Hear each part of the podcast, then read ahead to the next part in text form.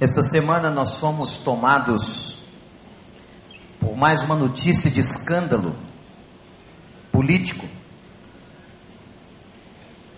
Quando prenderam pessoas que estavam recebendo propinas na vigilância sanitária.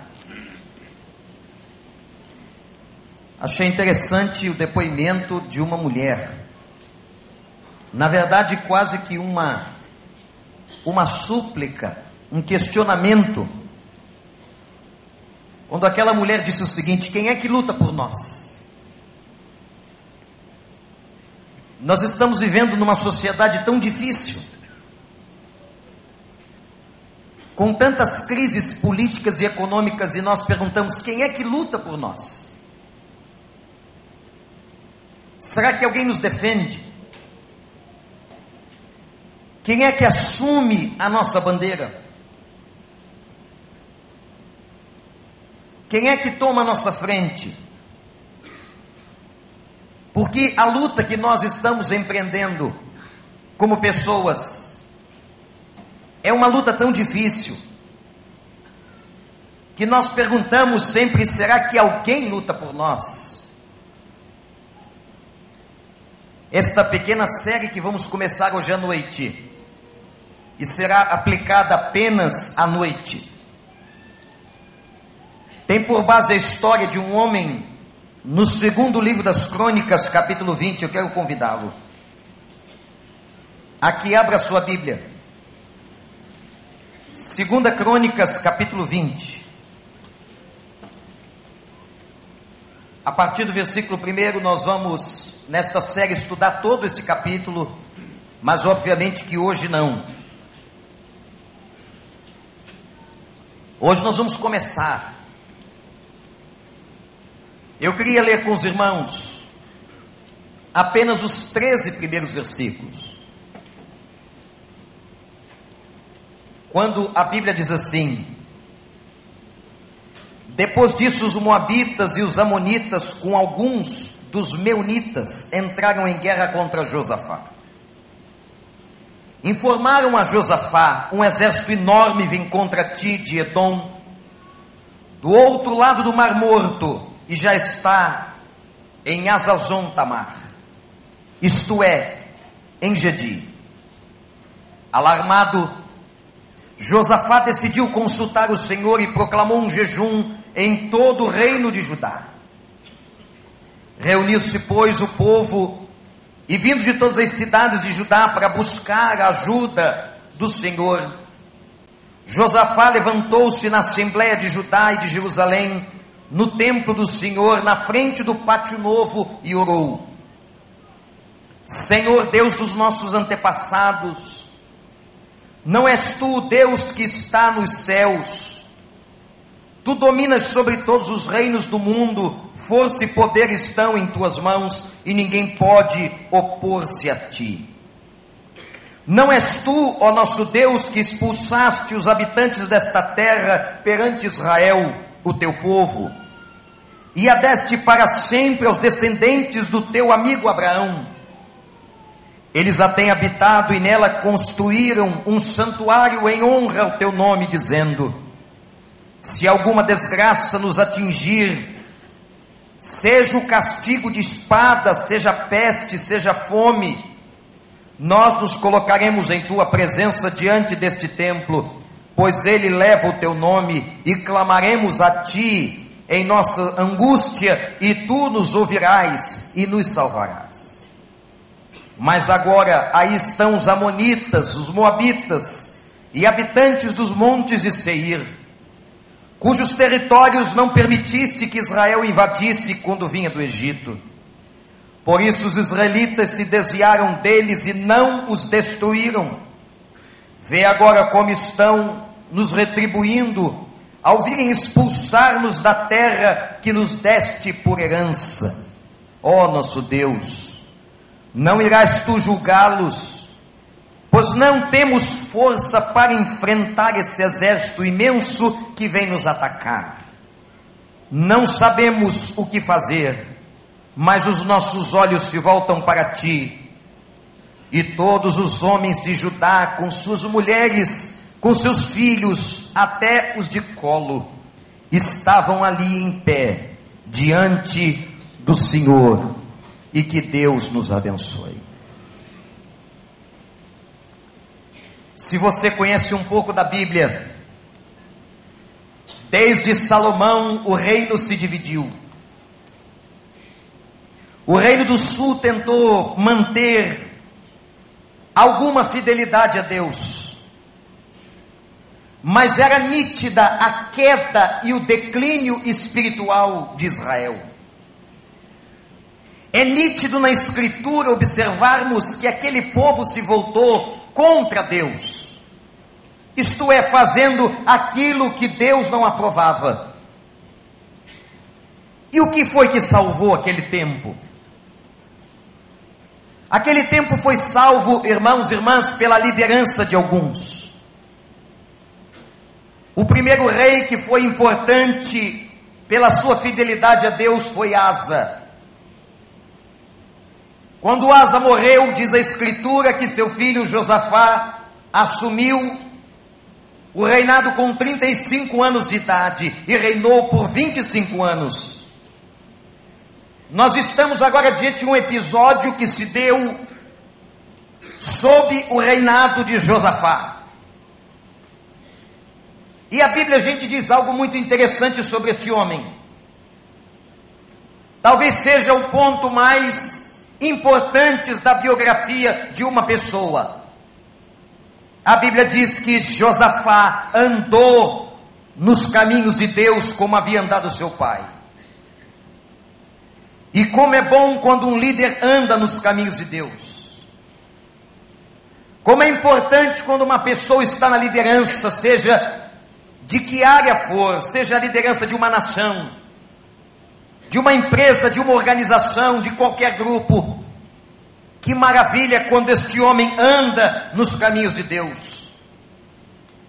O governo de Josafá foi marcado por um tempo de prosperidade espiritual e de bênçãos. O reinado de Josafá foi muito abençoado, gente. Mas aqui eu quero lhes mostrar que algo diferente começa a acontecer. Na casa que tem a bênção de Deus, na casa em que Deus provê todas as coisas, nessa casa muitas vezes também tem sofrimento. Nós não estamos aqui para enganar você. Você não vai ouvir desse púlpito e de nenhum de nós de que crente está isento de qualquer sofrimento. Não ouvirá. Você não ouvirá uma pregação deste púlpito dizendo que nós não passamos as nossas tribulações e as nossas dores. Não. Porque não foi isso e não é isso que a Bíblia nos ensina e não foi isso que o ministério de Jesus nos ensinou. O reinado de Josafá, que andou com Deus, que fez o que era reto aos olhos de Deus, agora chega o momento em que ele vai passar por uma crise sem precedentes no seu reinado, na sua história. O dia mal chegou. O dia mal se instalou no reinado de Josafá o tempo de crise. A Bíblia diz que um exército, constituído pelo menos por três povos, três etnias diferentes, se levantam contra Judá. E no versículo 1 nós vamos perceber, acabamos de lê-lo, que o inimigo se colocou em posição de combate. O inimigo se coloca de pé e o objetivo deste inimigo é um só. O único objetivo deste inimigo é tirar Judá da terra da promessa. Isto é, o objetivo deste inimigo, irmãos e irmãs, é acabar com um sonho que foi entregue um dia a Abraão, de que ele formaria um povo e de que Deus o daria uma terra, daria a este povo uma herança. Mas agora Josafá, no seu reinado, vê se levantar diante dele, do seu povo, um grupo inimigo com grande poder de destruição. Uma multidão, diz o texto, se levanta e começa a marchar em direção a Judá. Olhe para mim, preste atenção no que eu vou dizer para você. O tempo da crise chega. O tempo da crise chega na vida de todos nós. O tempo da crise chega na vida de um pastor, de um homem de Deus. O tempo da crise chega na vida de uma mulher de Deus. O tempo da crise chega na vida de um líder ou de uma pessoa comum. O tempo da crise chega na vida daqueles que aqui vêm e levantam suas mãos. O tempo da crise chegou na vida da Vanessa. O tempo da crise chega na vida de qualquer casal, de qualquer pessoa. Um grande exército se levanta. O inimigo se coloca em posição de combate. E é nesta hora é neste momento, é nesse contexto e neste episódio que nós perguntamos: quem é que vai lutar por nós? Quem é que vai lutar por você? Quem é que vai ousar tomar a sua frente? Quem é que vai te defender? Quem é que vai estar diante do inimigo? Alguém já defendeu você? Alguém já se levantou e colocou-se na sua frente? Eu me lembro de um episódio muito interessante que aconteceu comigo. Eu com essa altura toda. Eu era muito novo, me deparei com um gigante que se levantou contra mim e queria me bater. Agora vocês vejam, olha para mim. Querer bater em mim é uma covardia. Eu mesmo olhava para mim e disse: não é possível. E o cara era forte, era grande, era abusado. E para piorar tudo, dizem que todo cara mais baixo é folgado. E que fala o que não deve falar. Eu olhei para ele, era na minha adolescência, e disse assim: Eu vou matar você. Ele tinha mais ou menos 1,90m. Eu estava em fase de crescimento mas talvez eu estivesse em fase de crescimento mental. E olhei com raiva e disse: Vou matar você. Consegui acender a ira dele. E quando então ele partiu para cima de mim, eu disse: Misericórdia. O que eu vou fazer aqui? Eu estava encurralado numa garagem. Não tinha para onde correr, não tinha árvore para subir e dependendo da árvore eu não a conseguiria. Até que um homem com 10 centímetros a mais, que foi o meu irmão, se colocou na frente. 10 centímetros só. E disse assim: para bater nele, vai ter que bater em mim. E o cara disse: não tem problema, eu bato nos dois. O que aconteceu, você deve estar pensando, nós achamos uma brecha e conseguimos fugir pelo fundo da garagem. Olhei para ele falei, valeu cara. Obrigado pela defesa, tu é valente. A coisa mais inteligente que você pode fazer com um homem mais forte do que você na luta é sair correndo. Mas nunca mais esqueci aquele episódio engraçado porque alguém se colocou na minha frente. Alguém quis dar o rosto no lugar do meu, dizer bate em mim. Gente, quantas vezes nós clamamos e pensamos diante dos problemas que nós enfrentamos, quem é que vai lutar por nós? Quem é que pode se levantar? Quem é que me ajuda? É lá no fundo do seu quarto, na sua casa, no momento mais difícil na hora mais terrível da sua vida que você parece que está sempre absolutamente só. Não aparece ninguém. Ninguém te telefona, o e-mail não chega, o amigo não aparece, e você pergunta quem é que vai lutar pela minha causa. Eu imagino que esta era a reflexão de Josafá naquele momento, um homem de paz, um homem abençoado, um homem que era fiel a Deus, mas agora se viu, o, viu o inimigo em posição de combate e se viu numa crise tremenda. Mas preste atenção no que eu vou te dizer. A questão não é que as crises se levantam, mas a questão é como nós a enfrentamos. Como é que nós nos posicionamos diante dos gigantes e dos exércitos? Talvez você hoje esteja enfrentando um exército dentro da sua casa, um exército cujo inimigo levantou e está em posição de combate contra a tua família. Talvez haja um exército em posição de combate na tua vida, na tua saúde. Pessoas que você tanto amava, amava se foram. E quando nós olhamos espiritualmente, parece que há um exército em posição de combate. Mas vem o segundo momento dessa história, até o versículo 13, que lemos. Foi quando, no verso 3, Josafá tem um sentimento de dependência. Talvez quando você olha, e algumas traduções do hebraico,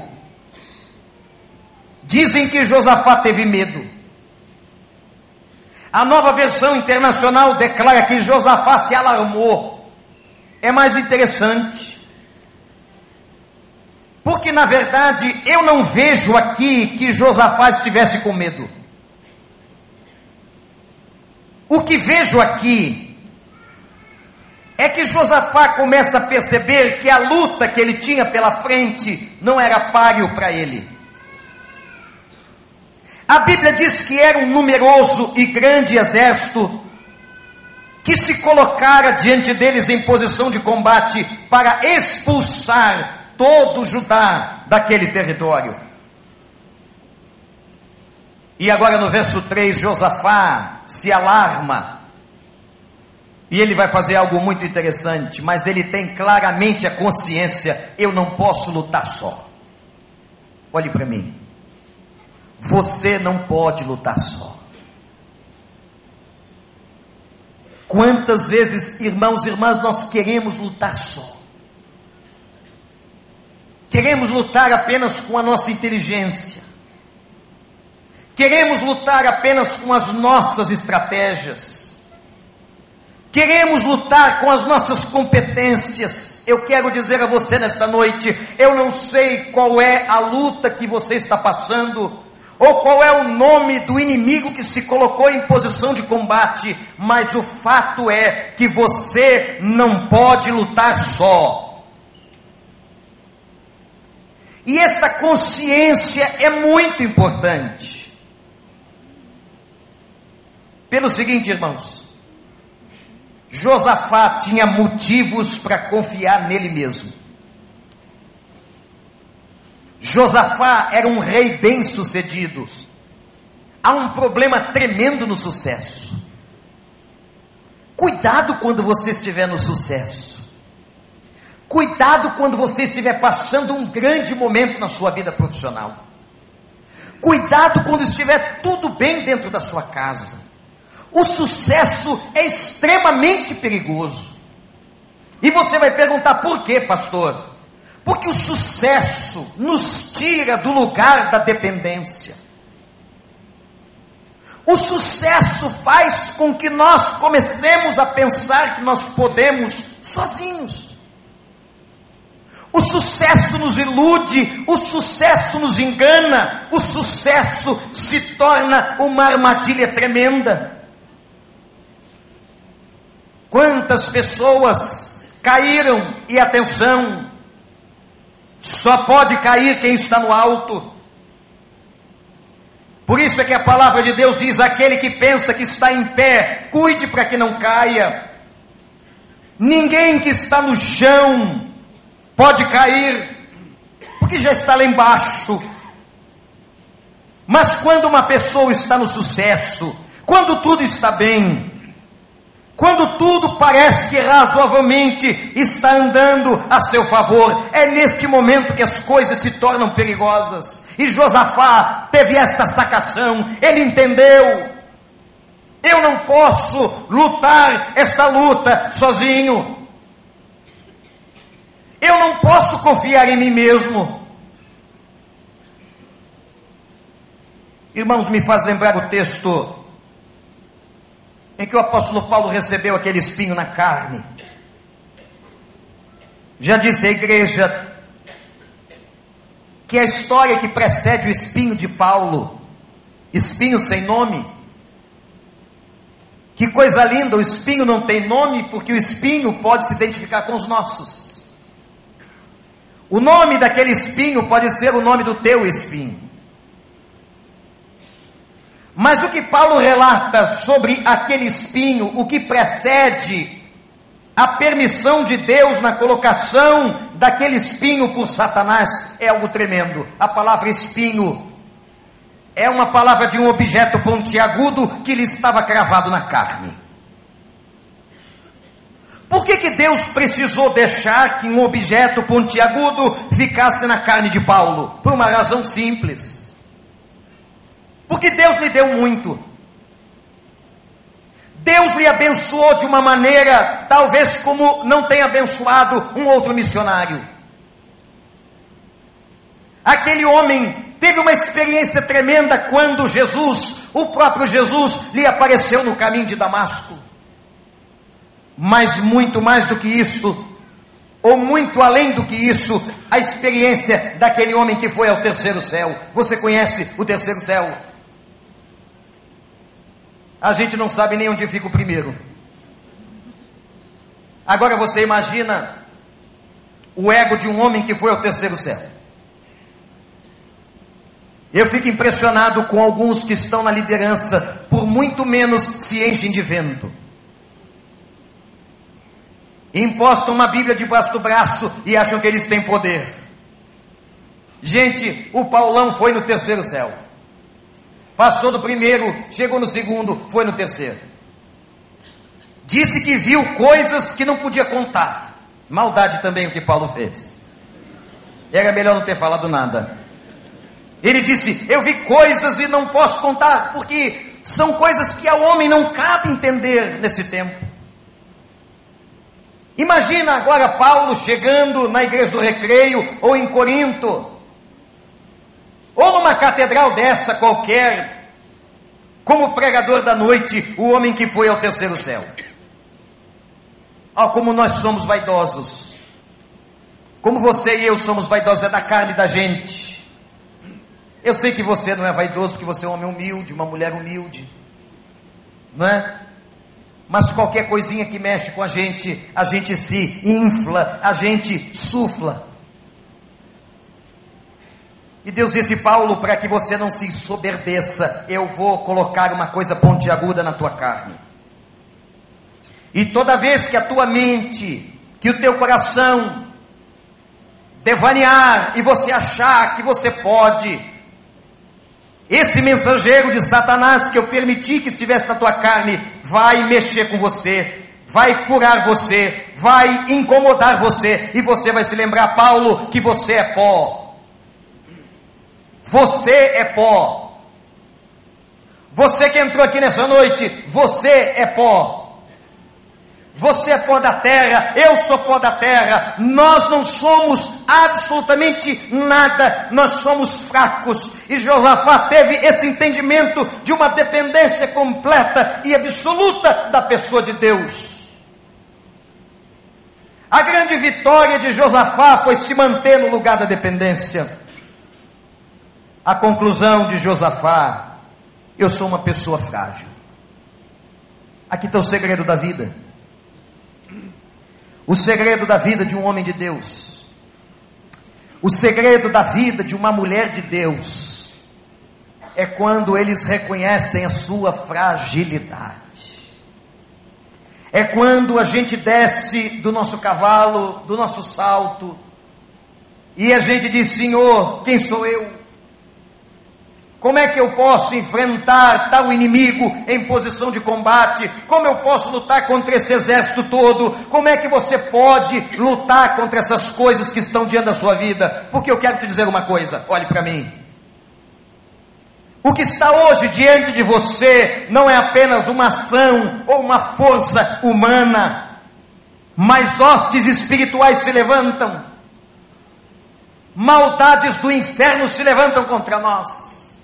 A nossa luta não é uma luta contra a carne e o sangue, mas às vezes atrás de uma pessoa, atrás de um patrão, atrás de uma ação, existe uma articulação do inferno para destruir sua vida, para te tirar do lugar de Deus e para afundar a tua alma na depressão.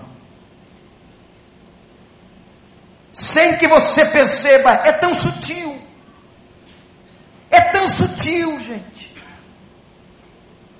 Nós às vezes brigamos com alguém, achamos que estamos brigando com aquela pessoa. Não! Nós não estamos brigando com aquela pessoa, mas nós estamos brigando contra um sistema e contra uma entidade que às vezes está por trás governando aquele ato. Será que você consegue enxergar? Será que você consegue perceber que, além daquilo que é visível, no mundo do invisível, no mundo transcendental, no mundo espiritual, existem forças que estão operando. E se há uma coisa que essas forças têm como característica, é que elas não cansam. Sempre ele está ao derredor, sempre há um inimigo em posição de combate. Sempre há um exército querendo entrar na brecha. Sempre alguma coisa querendo destruir e vazar o teu olho direito. E você está pensando, eu estou brigando contra uma pessoa, eu estou brigando contra o meu marido, eu estou brigando contra a minha esposa, eu estou brigando contra os meus filhos, eu estou brigando contra o meu patrão, eu estou brigando contra aquele irmão. Não, às vezes você está brigando contra um sistema. Um sistema de forças espirituais que são muito maiores do que nós e nós nos vemos no lugar da fragilidade, da pequenez, porque nós somos pó. E foi isso que Josafá fez. Agora eu quero dizer a você que a coisa mais importante nesse momento, agora, em nome de Jesus, é que você esteja no lugar da dependência. Não tente resolver isto sozinho mas que você possa reconhecer e dizer: Senhor, Tu és o meu socorro presente na angústia. Eu não consigo, eu sou pó da terra, eu sou frágil, eu sou fraco, eu não consigo lutar esta batalha. Mantenha-se agora, em nome de Jesus Cristo, no lugar da dependência de Deus.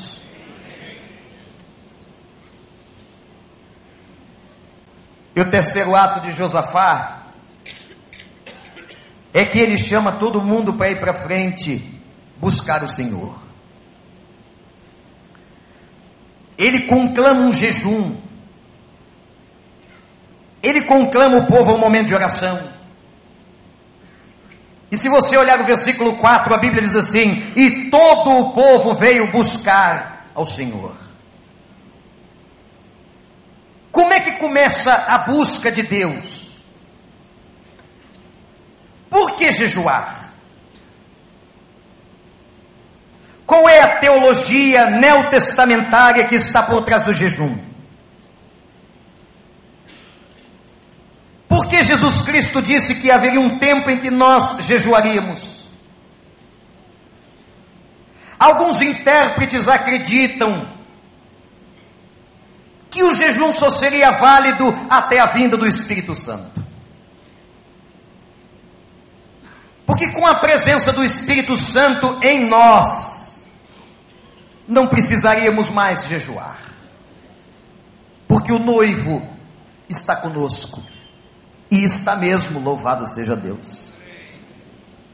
Mas sabem como eu enxergo esta passagem ou esta experiência bíblica com jejum? Eu enxergo como um momento de prioridade. Jejuar é dar prioridade.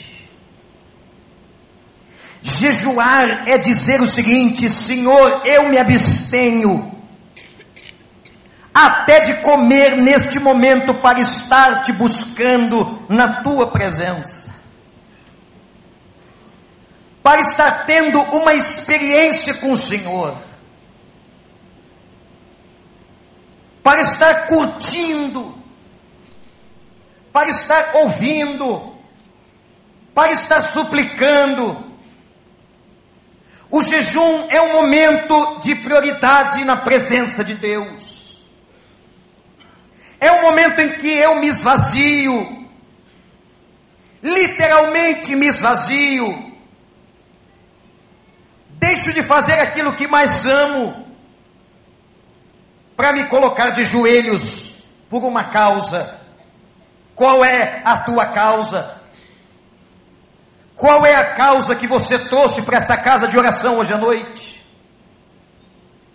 Talvez alguém diga, pastor, a minha causa é a minha saúde, a minha causa é o meu casamento, a minha causa são os meus filhos, a minha causa é um cônjuge não convertido. Qual é a tua causa? Eu quero dizer a você, a primeira coisa que você tem que fazer com esta causa é colocá-la diante do Senhor. E Josafá leva o povo ao jejum. Busquem a Deus. Orem e supliquem, irmãos, irmãos. Nós oramos pouco. Nós queremos muito, mas nós oramos pouco. Nós gastamos tanto tempo com tanta coisa. Nós temos uma agenda tão cheia ocupado demais para poder orar, diz um grande autor. Nós estamos ocupados demais para colocarmos o nosso joelho no chão. Nós estamos ocupados demais para fechar a porta do quarto. Nós não podemos esquecer a beleza da teologia do quarto. A teologia do quarto é a teologia que Jesus disse assim: entrem no quarto de vocês. Isto é, entrem no lugar da intimidade, ali fechem a porta e falem com o Pai. Abram o coração, contem tudo. Mas quantas vezes, igreja, irmãos e irmãs, nós estamos tão ocupados tantas atividades, com tanta coisa para fazer, e a gente não tem tempo para orar. A gente não tem tempo para ministrar na vida de um irmão. Que chega agoniado na igreja, encontra você no corredor e diz assim: meu irmão, minha irmã, ore por mim. O que ele está dizendo é: ore por mim agora. Eu estou precisando da oração. Eu estou precisando da mão de Deus, da bênção de Deus mas nós estamos ocupados demais. Nós estamos correndo o tempo todo e às vezes o mais terrível nessa vida é que às vezes a gente corre e nem sabe para onde ou para quê. Eu estava um dia ocupado demais com o Evangelho, e até isso é estranho. Eu estava tão ocupado com o Evangelho, que eu não tive tempo de orar para uma pessoa. E Deus me deu uma lição tão forte. Uma experiência que passei uns anos atrás. Já contei isso aqui na igreja há algum tempo. Eu estava numa cidade fazendo uma conferência e vários prefeitos das capitais do Brasil se instalaram no mesmo hotel do que eu. Parece que foram para lá porque sabiam que eu estava. Todo dia eu passava na porta do lobby do hotel, vi os caras reunidos num coquetel que ficava à direita, naquele que foi o hotel mais luxuoso de São Luís do Maranhão, o Hotel Vila Rica, que hoje não existe mais. E olhava aqueles caras, a televisão, os repórteres, eram os prefeitos das principais capitais do Brasil, reunidos para uma conferência. E eu passava com a minha Bíblia para lá e para cá, para lá e para cá, e todo dia, na hora que eu voltava, era o momento da festa deles. E foi na quinta, foi na sexta, foi no sábado. Quando foi no sábado, eu estava entrando e o rapaz que estava na recepção me chama. Pastor, pastor, por gentileza. Eu disse, com a Bíblia na mão, terno e gravata: Como você sabe que eu sou pastor? Ele não respondeu, disse assim: Por favor, ore por mim. Eu estou aqui, não posso sair do meu trabalho. Ele estava do lado de lá do balcão e eu do lado de cá vendo, eu estava vendo a aflição dele. Mas eu estava ocupado demais com o evangelho. Afinal, eu fui fazer uma conferência na cidade, na primeira igreja da cidade, uma conferência importante. A igreja estava lotada todas as noites. Eu estava ocupado demais e o rapaz, humilde, disse para mim: Eu não sou crente.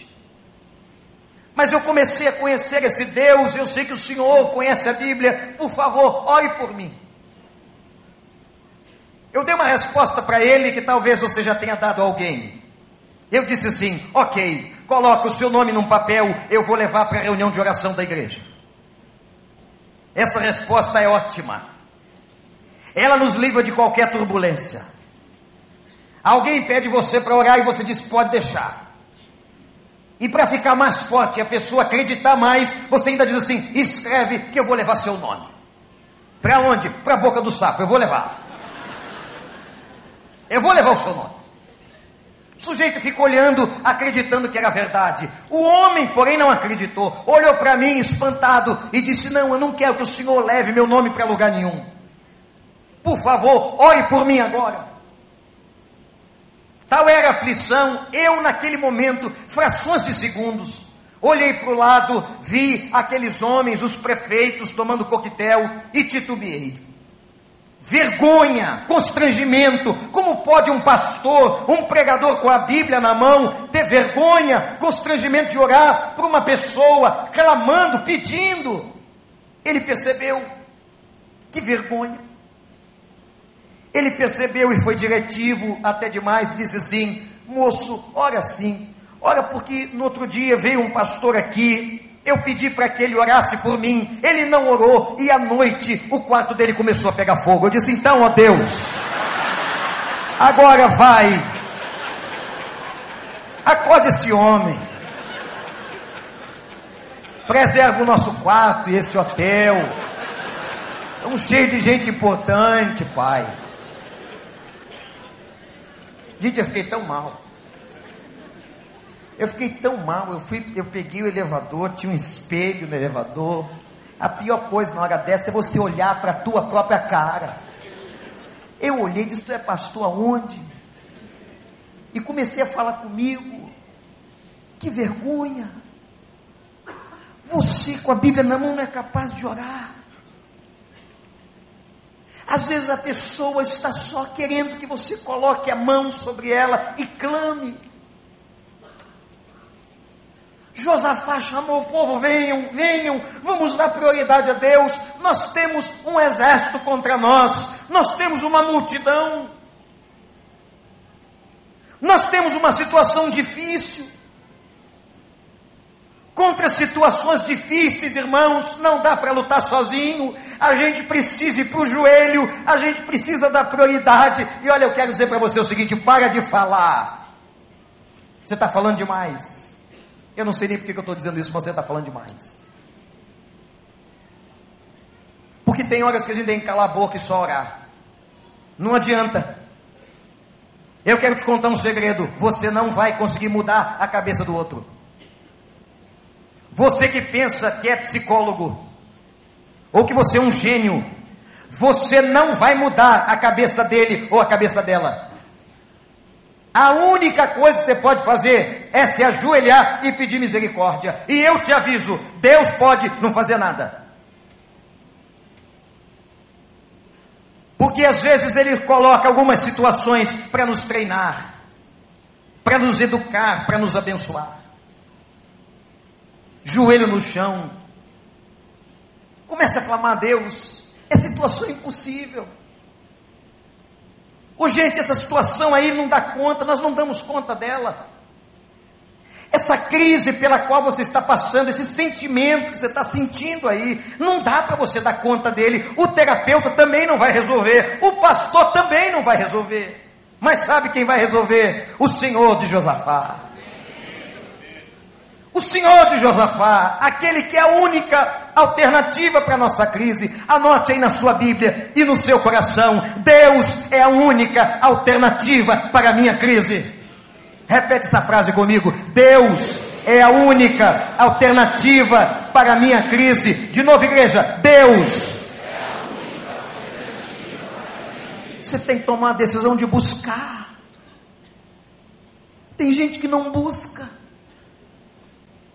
Ele quer Deus, ele quer que o milagre caia no quintal, mas ele não busca ele não procura, ele não se humilha, ele não depende, ele sempre tem uma estratégia. Não, eu vou por aqui, eu vou fazer isso, eu sou uma pessoa, eu tenho tantos cursos universitários, eu tenho meu mestrado, eu tenho doutorado lá na Califórnia, e pronto.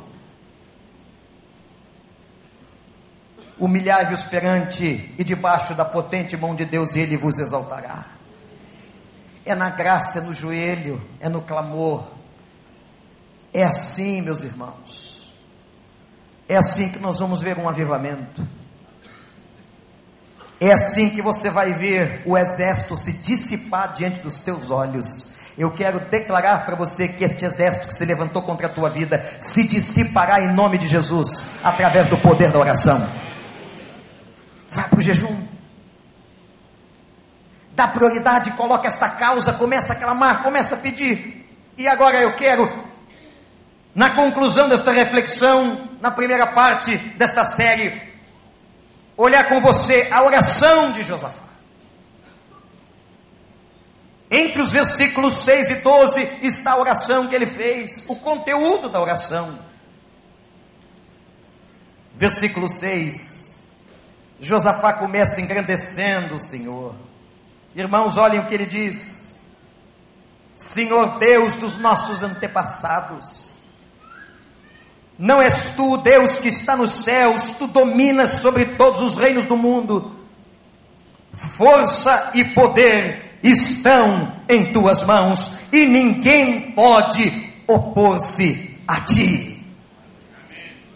Meu irmão, nesta hora faça não como um mantra, mas como uma declaração de fé a oração de Josafá e diga: Senhor, eu sei a quem eu estou orando, eu não estou orando a um demiurgo, eu não estou orando a uma falsidade, eu não estou orando a uma mentira, eu não estou tratando com uma religião, eu estou orando àquele que tem todo o poder, toda a força deste mundo e que ninguém pode opor-se a ti.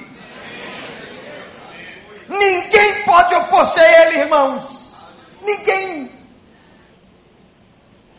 Não há obra do inferno, não há armadilha da encruzilhada, não há trabalho de destruição da bruxaria, nada pode se levantar contra aqueles que o Senhor protege. Você acredita nisso? Quando você orar, diga a Ele: Eu sei a quem eu estou orando. Eu não estou brincando de falar com uma entidade, eu estou invocando o Senhor dos Exércitos, o Deus Todo-Poderoso, aquele que tem o poder, o cetro nas suas mãos. Eu estou orando a Jeová Rafa, a Jeová Jireh, aquele que transforma, que cura todas as coisas. Eu estou orando aquele que tem todo o poder e que move toda a terra. Não há nada, não há monte, não há problema, não há crise, não há exército que ele não mova.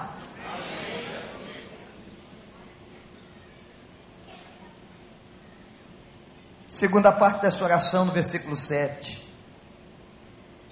Josafá começa a lembrar das promessas da aliança. Não és tu, Senhor, Não foi o Senhor que expulsou os habitantes dessa terra perante Israel? O teu povo, e a este povo deste para sempre a descendência do teu amigo. Que coisa linda Josafá chamando Abraão de amigo de Deus. Sabe o que ele está fazendo aqui? Ele está dizendo: Senhor, aquelas tuas promessas, aquela aliança, aquilo que o Senhor prometeu, eu sei que o Senhor é fiel para cumprir. Olhe para mim. A Bíblia diz: mesmo quando nós somos infiéis, Ele permanece fiel. Deus não é homem para mentir, nem filho de homem para se arrepender. Ele não desiste. Ele não desiste de nós. E eu quero dizer a você nesta noite que se ele fez uma promessa à tua vida, ele cumprirá, seja em que tempo for, porque o relógio é dele. O Kairos é de Deus, mas ele vai cumprir o que prometeu na tua vida.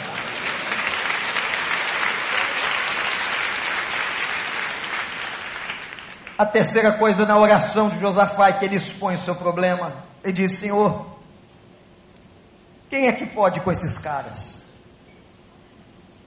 Quem é que pode, Senhor? Aqui estão os Amonitas, Moabitas, habitantes do Monte Seir, cujos territórios não permitiste que Israel invadisse. Senhor, esse povo está aqui. Mas o mais lindo é o que ele diz no verso 12: nosso Deus. O Senhor não vai fazer alguma coisa? Olha que coisa linda, gente. Ele suplica a Deus: o Senhor não vai fazer alguma coisa?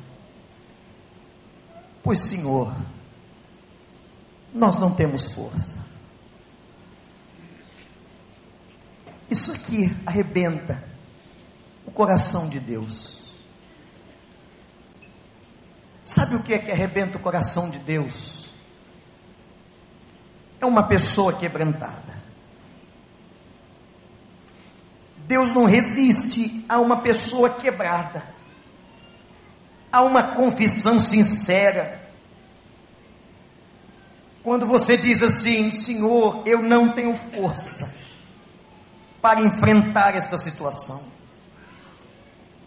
eu sou fraco. Senhor, eu entro em depressão e choro.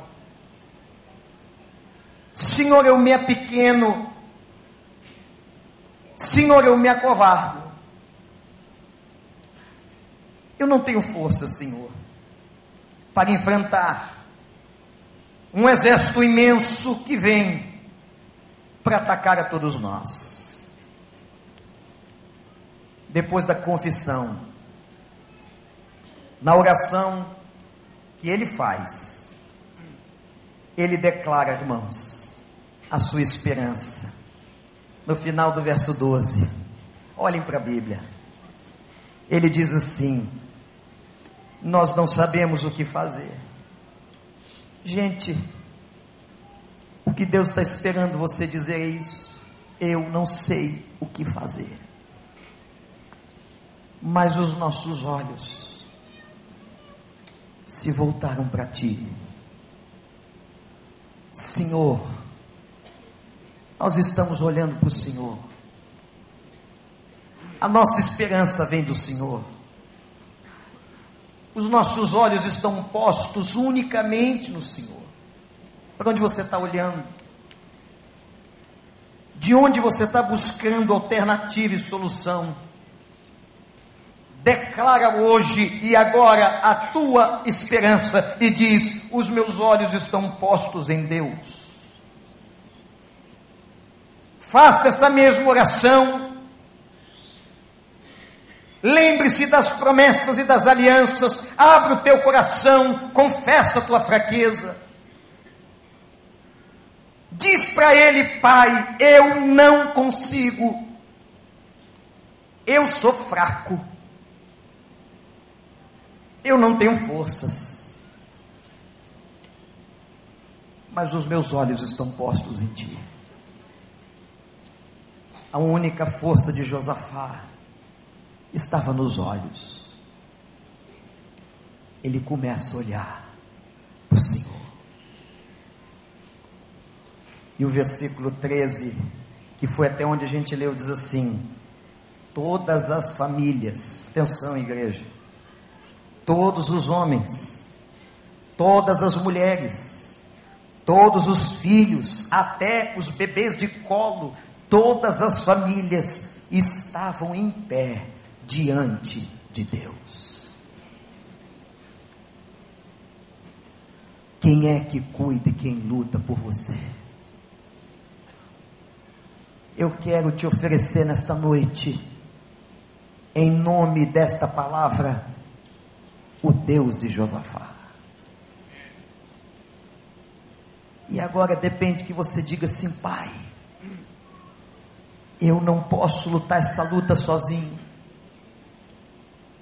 essa luta com a minha mulher, essa luta com meu filho, essa luta contra o crack, essa luta contra a dependência química, essa luta contra o diabo, essa luta contra aqueles que se levantam no meu trabalho, essa luta que eu estou passando, eu não posso fazer nada sozinho, mas os meus olhos estão postos em ti. Você quer dizer isso? Então feche os seus olhos. Feche os seus olhos e abra o coração para ver a glória de Deus. Eu não sei qual é a luta, qual é a crise. Talvez você foi convidado para vir aqui. Talvez você veio porque uma pessoa te convidou, primeira vez que você entrou nas portas desta igreja. Ou quem sabe você já costuma estar aqui.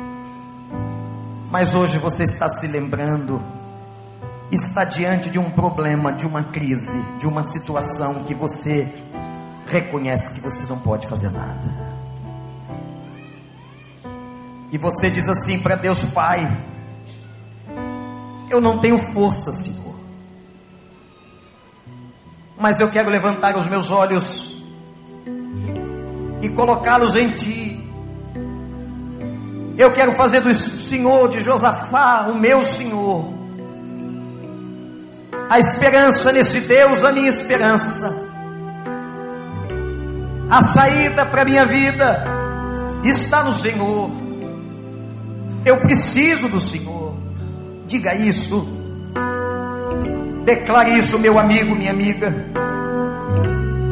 E nesta hora, em nome de Jesus eu quero clamar a Deus e apresentar o teu nome diante dele.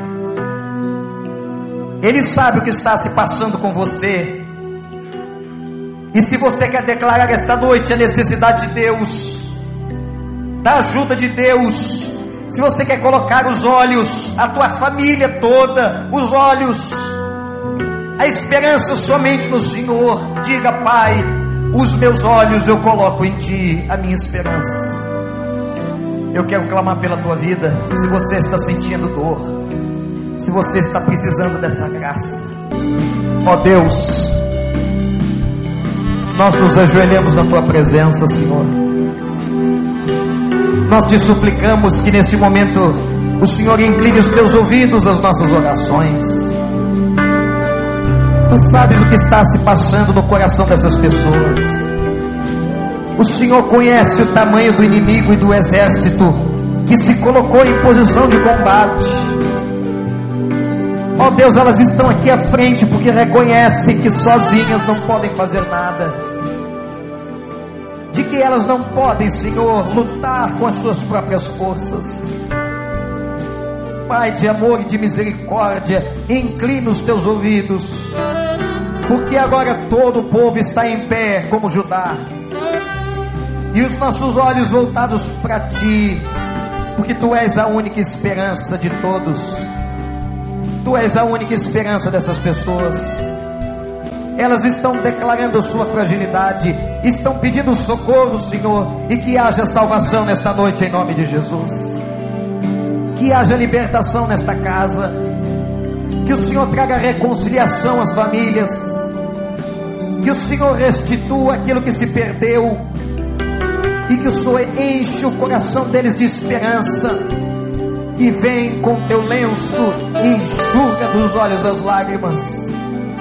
E diz nessa hora no ouvido deles, Pai, meu filho, minha filha, eu estou com você todos os dias. Eu vou lutar com você. Eu vou lutar a tua causa. Eu vou lutar por você. Pai, faz isso. Faz porque a gente não pode fazer. Eu te entrego essas pessoas. Eu te entrego a casa e as famílias dessas pessoas. Em nome de Jesus.